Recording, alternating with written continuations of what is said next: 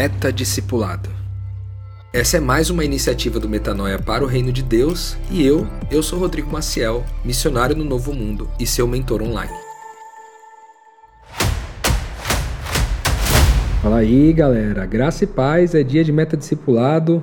Mais uma semana com vocês aqui, tentando repartir um pouco da nossa jornada, um pouco do que a gente aprendeu nessa caminhada de discipulado com Jesus, discipulado de Jesus e discipulado em Jesus, certo? A gente está algumas semanas aqui refletindo sobre características bem práticas né, do nosso dia a dia. Hoje não será diferente, a gente vai conversar sobre sexualidade como um dos grandes desafios, aí, um dos grandes obstáculos é, para a gente que decidiu viver essa vida de discípulos, né, que são aprendizes em tempo integral de quem Deus é, certo? Aprendizes de ser Cristo. Isso é um discípulo, beleza? Hoje a gente vai falar sobre um tema muitíssimo complicado, cara. Por que complicado? Porque ele esbarra em muitas das nossas crenças, muitas das nossas carências, muitos dos nossos das nossas inseguranças, das nossas incertezas, né? Esse assunto da sexualidade mexe com questões éticas, questões morais, mexe com questões espirituais, enfim, é um assunto muito desafiador. E o que eu vou trazer para vocês hoje aqui é tudo aquilo que eu experimentei na própria pele, é, desafios que eu mesmo tive ao longo da minha jornada. Não é tudo sobre a sexualidade, mas eu acho que é uma, uma quantidade significativa de informações aí que pode te ajudar, independente do seu contexto. E quando eu falo independente do contexto, eu estou falando é, do ponto de vista da sexualidade, sobre se você é casado, se você é solteiro, se você namora, né? Se você como que é a sua situação afetiva, né? E também como que a sua sexualidade se relaciona com a sua afetividade, né? Eu queria lembrar é, você que me acompanha aqui no Metanoia que esse assunto é um assunto tão importante na jornada de reconciliador que eu, eu fui me preparar num curso muito bom, inclusive, da Andrea Vargas, é um curso da Avalanche Missões que é dado lá em, em, Vitória, no Espírito Santo. Alguns anos atrás eu fui fazer um curso lá de, de aconselhamento com foco em sexualidade, né? E foi muito bom esse curso, me fez aprender muitas coisas. Parte dessas coisas é o que eu quero compartilhar com vocês aqui, mas eu só quero compartilhar aquilo que eu vivi na prática, certo? Então, todas as informações que eu vou trazer para vocês aqui são de vivências mais uma vez, quero lembrar você que eu não estou dizendo que todo discípulo deva fazer o que eu fiz. Né? É, a gente é livre para fazer aquilo que a gente quer fazer, porque tudo que a gente mais quer é a vontade de Deus. E além de toda essa liberdade para fazer o que quiser, a gente também é, a gente não está limitado a uma forma só de fazer as coisas, certo? Tudo que eu vou trazer aqui também esbarra em princípios das escrituras e dos evangelhos, logo é, por conta da minha do meu apreço, né, pelo por essa instrução de fé, por essa orientação de fé que a Bíblia nos traz. Então é, tem muita muita muito amparo bíblico aquilo que a gente vai falar aqui. Embora é, algumas coisas sejam questionáveis aí pela maioria né, de pessoas que leem a Bíblia e que acreditam que algumas coisas são de determinado jeito que eu creio um pouco diferente. Nós vamos chegar lá. Enfim, vamos falar de sexualidade então. Eu quero começar é, esse assunto de sexualidade conversando sobre, para você que é casado, que tem uma companheira, que tem um companheiro e que divide a vida com alguém, às vezes você tem filhos também.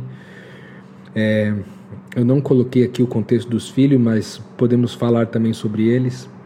Mas eu queria começar falando sobre essa relação afetiva né, chamada casamento. É um grande desafio para nós na minha opinião, falar sobre isso sem estabelecer algumas bases, né? Porque é, eu, eu, tenho a, a, convicção de que tudo que existe nesse mundo tem duas versões, né? A versão verdadeira, a versão que liberta, a versão Cristo, a versão reino e a versão anti-reino, a, a versão mentirosa, a versão falsa, né? que, que também acompanha, né? E tudo depende do nosso olhar, da nossa narrativa, para a gente saber qual que é a versão que a gente vai adotar para nossa jornada. Quando eu falo de casamento, acho que a primeira coisa, a primeira base que a gente tem que estabelecer é a gente entender que o casamento, conforme as escrituras, é, na minha opinião, ele é radicalmente diferente do casamento que nós temos hoje, né? É, em, alguma, em algum momento aí da, da jornada da, do ser humano, ele, ele, ele transferiu essa ideia de casamento para uma ideia mais contratual, né? E quando eu digo contratual, não digo só do ponto de vista jurídico, né? De você ir lá assinar os papéis, né? E emitir, né? Uma certidão de casamento ali, é, de forma que agora você tem obrigações e direitos a cumprir é, do ponto de vista social, cívico, né? Eu não estou falando desse contrato, eu também estou falando, estou falando também desse contrato, na verdade, mas não se limita a, né? Porque a gente também pode falar sobre os contratos de acordos feitos dentro do casal, né? É, esses acordos é, de obrigações e direitos também que, que é regido que rege, na verdade, muitas das nossas relações de casamento. Né? Eu convivo muito no meio de pessoas casadas, né? Eu tive, eu fui casado também por 11 anos, mas eu convivo é, com muitas pessoas casadas. E assim, ó, eu não quero nem dizer o número aqui para não não se tornar tão alarmante quanto eu gostaria que fosse, entendeu? Mas há um número muito significativo de pessoas que não estão em paz com suas relações de casamento. E na minha avaliação de reconciliador, o principal motivo é esse, que o casamento dele não está ancorado em bases espirituais, mas em bases contratuais, comerciais, é, bases de acordo de obrigações e direitos, né, ora explícitos, né, ora tácitos, mas que, que regem essa relação e que muitas vezes prejudica essa relação e, e, e atrasa o processo de glorificar a Deus, vamos dizer assim. Então, quando você é um discípulo de Jesus e você é casado, é, você entende que, porque você entende que todas as coisas são primeiro espirituais, elas são primeiro no invisível para depois ser no visível, você precisa entender o que o casamento é do ponto de vista espiritual, né? O que é essa união desse casamento. Né? E aí nós temos uma referência.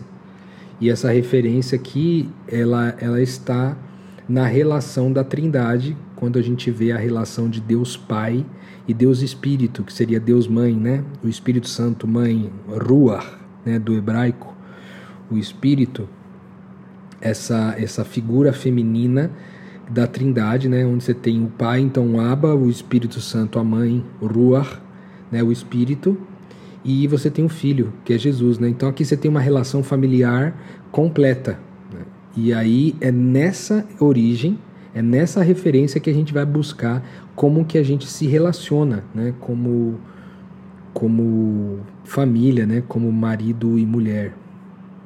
É, essa relação ela ela transcende os aspectos dos acordos, primeiro porque as Escrituras dizem que onde está o Espírito de Deus, ali está liberdade, né? Liberdade. Então, liberdade é uma coisa que nos falta muito. Aliás, muitas pessoas fazem acordos como o do casamento para restringir a liberdade das pessoas. E acho que esse é um dos grandes erros é, do, do, dos casamentos que são feitos hoje. Né?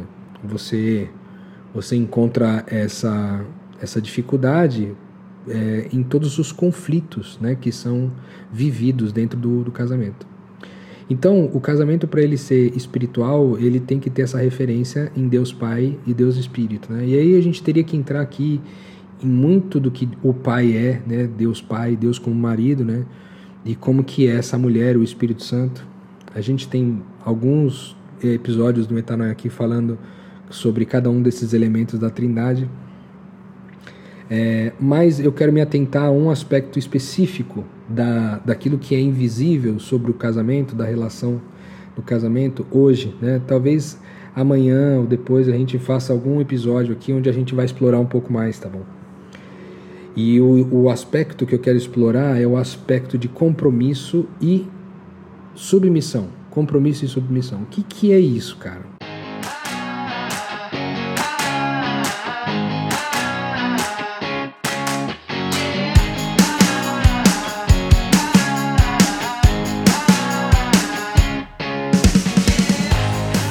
A gente tem um texto lá que fala sobre é, o homem amar a mulher como Cristo amou a igreja e se entregou por ela, e a mulher ser submissa ao seu marido. Cara, isso aqui já deu muito pano pra manga, né? Muita briga, muita discussão sobre o que significa.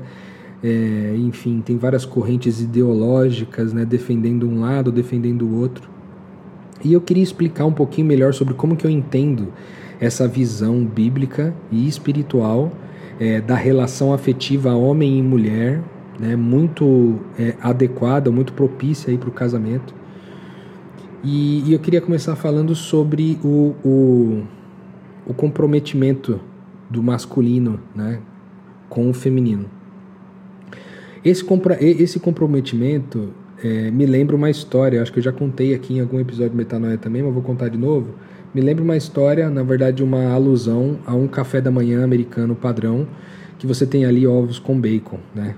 E ali naquela relação você tem os ovos doados por uma galinha que permanece viva, né? Então ela está envolvida naquele café da manhã, mas ela não foi comprometida para aquele café da manhã acontecesse. No caso do porco, que cedeu a sua vida para que o bacon, né, então pudesse ser colocado à mesa, ele deu a vida por aquele por aquela refeição, né? Sem saber, né? Na verdade, mas deu a vida por aquilo ali. E isso mostra para nós uma diferença entre é, envolvimento e comprometimento. Né? Então, quando a instrução bíblica vem para dizer para gente que o masculino ele ama é, o feminino como Cristo amou a igreja e que é uma, é uma segunda referência importante de relação afetiva, né, Jesus e a igreja, é, você tem quando, quando há esse amor, há um amor de compromisso muito profundo e esse compromisso ele é ele é até a morte, beleza? Até a morte. Então, o que, que é se comprometer com o feminino? O que, que isso significa? O que significa estar comprometido é, estar disposto a dar a vida pelo feminino, estar disposto a dar a vida pela esposa, pela mulher. E de cara aqui eu acho que tem uma, um mal entendido, né? Porque quando a gente fala sobre o marido dar a vida né, pela mulher ou o masculino dar a vida pelo feminino, muito se entende que é fazer a vontade da pessoa, entende? O cara que está comprometido com a sua mulher ele faz todas as vontades dela. Misericórdia, né?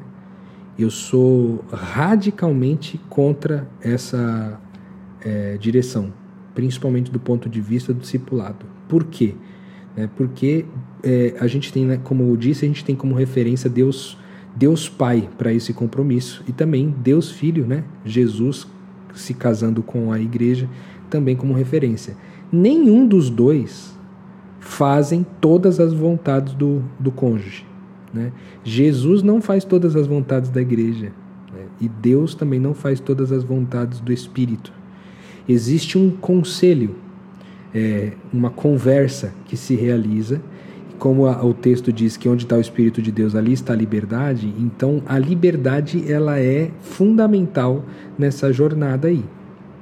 Então, é, se o homem, se o masculino não está comprometido com o feminino, né, o marido com a mulher, no, na, nas vontades dela, é, com o que, que ele está comprometido?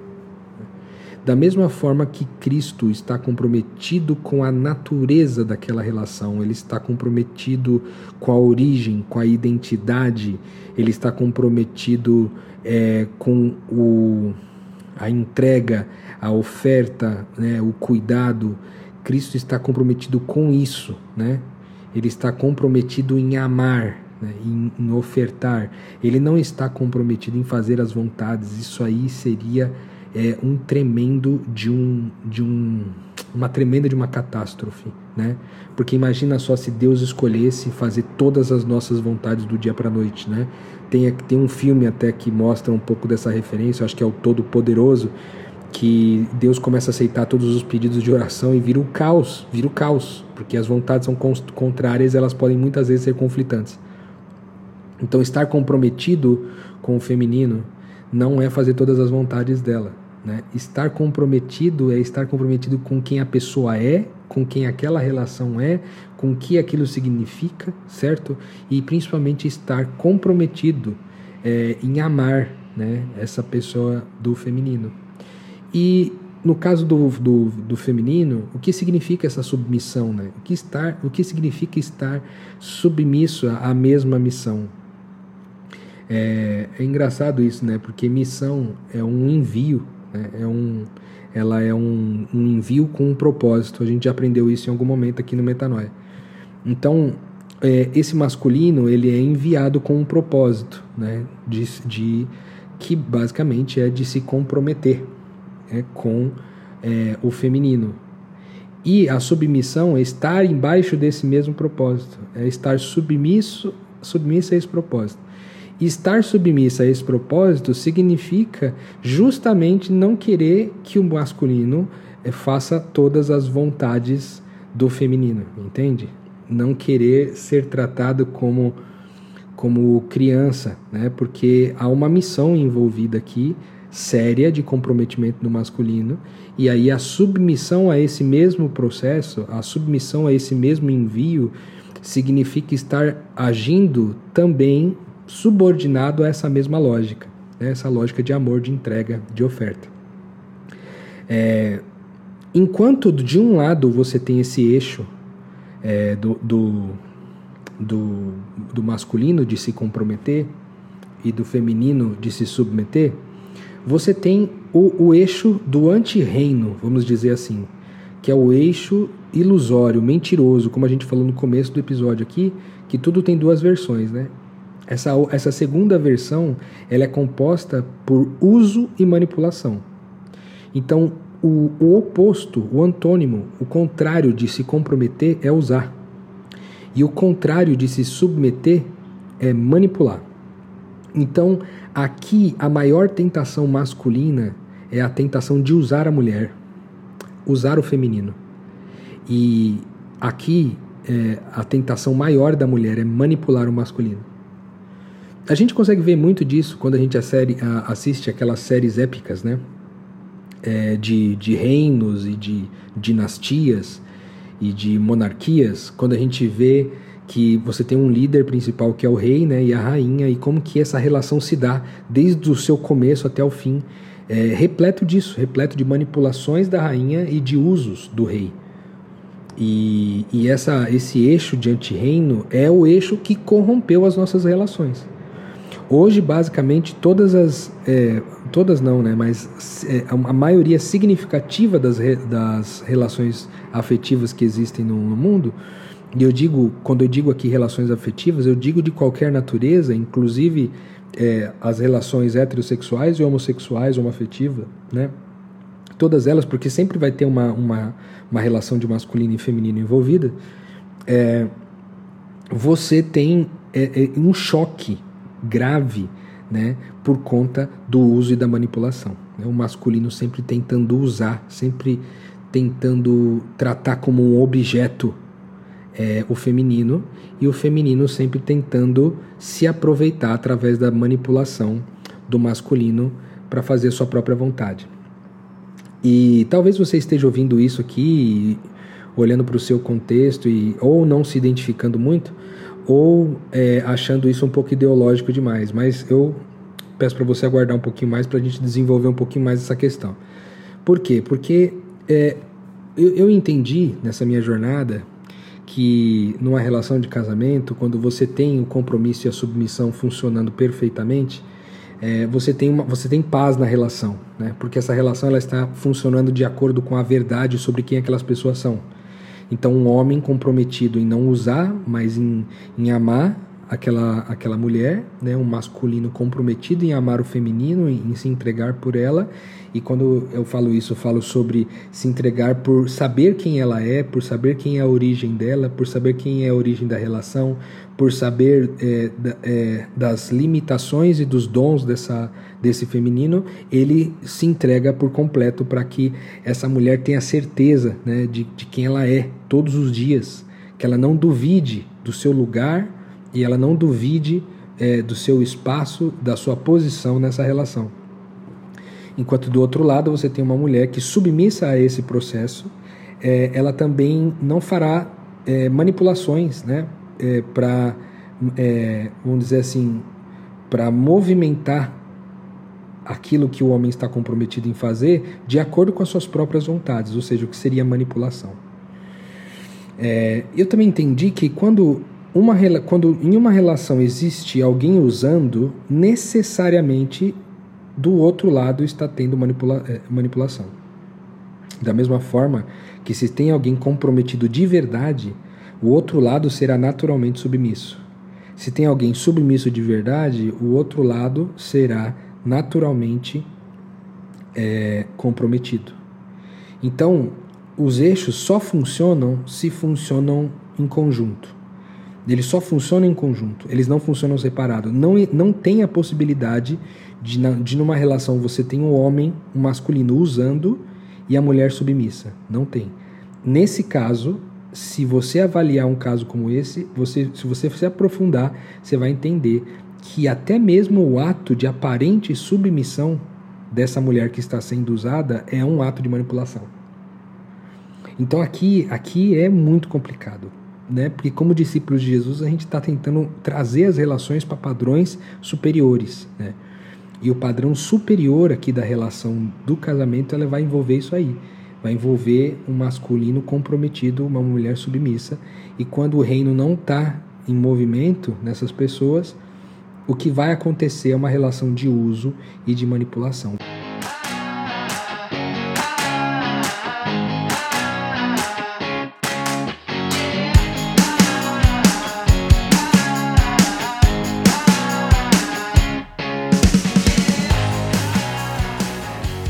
Você se identifica com isso?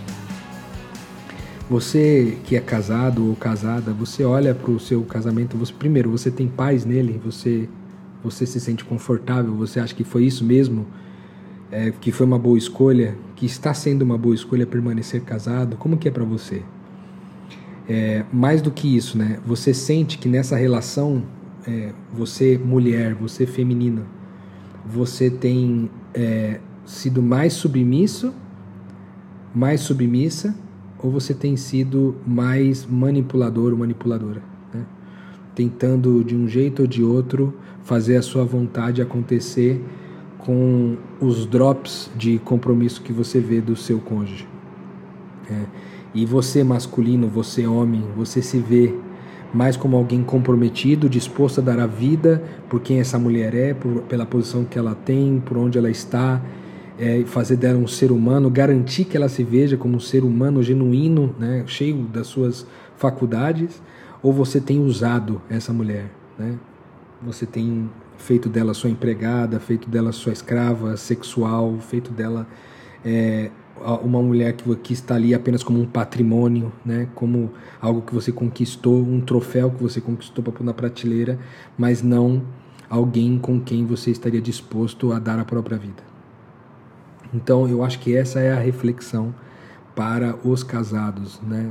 É, compromisso e submissão. O eixo do relacionamento no reino de Deus precisa ter isso. E só há compromisso e submissão numa relação onde a liberdade impera. É, onde a mulher pode fazer o que quiser fazer e o homem fazer o que quiser fazer. Lógico, eu não estou dizendo aqui que as pessoas podem fazer as coisas livres de consequências. Não, né? Porque as consequências estão aí para qualquer coisa que a gente for fazer. Mas independente das consequências, a pessoa é livre para fazer o que ela quer fazer. Né? Se a pessoa quer cozinhar hoje, ela cozinha. Se ela não quer, ela não cozinha. Se ela quer lavar a, a casa, limpar a casa, ela limpa. Senão, ela não limpa. Se ele quer sair para trabalhar e não, e não sai ou não sair para trabalhar, ele não sai também. E isso vale para todas as coisas. Ah, eu, eu, ah mas eu quero é, comemorar o nosso aniversário de casamento e o outro não quer comemorar.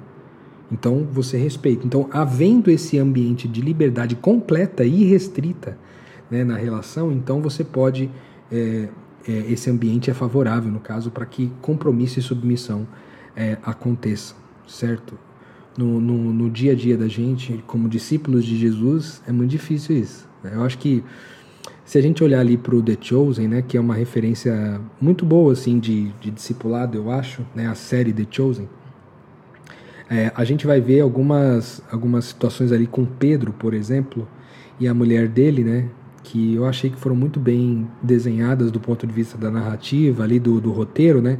Do roteirista, mostrando situações do dia a dia onde o homem um homem que está comprometido com a vontade da mulher e um homem que está comprometido com a mulher. Uma diferença significativa entre as duas coisas.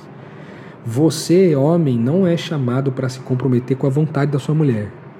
Você, homem, é chamado para se comprometer com ela, para que ela seja assegurada todos os dias de quem ela é, para que não haja dúvidas de quem ela é, de quem é, de que relação é essa e de que posição ela está nessa relação, certo? E você, mulher, você é chamada a se submeter a esse processo e não manipular, né? Não tentar é, tirar o, o, foco, o objetivo desse homem de estar comprometido com você para estar comprometido com as suas vontades. Isso é significativamente diferente, certo?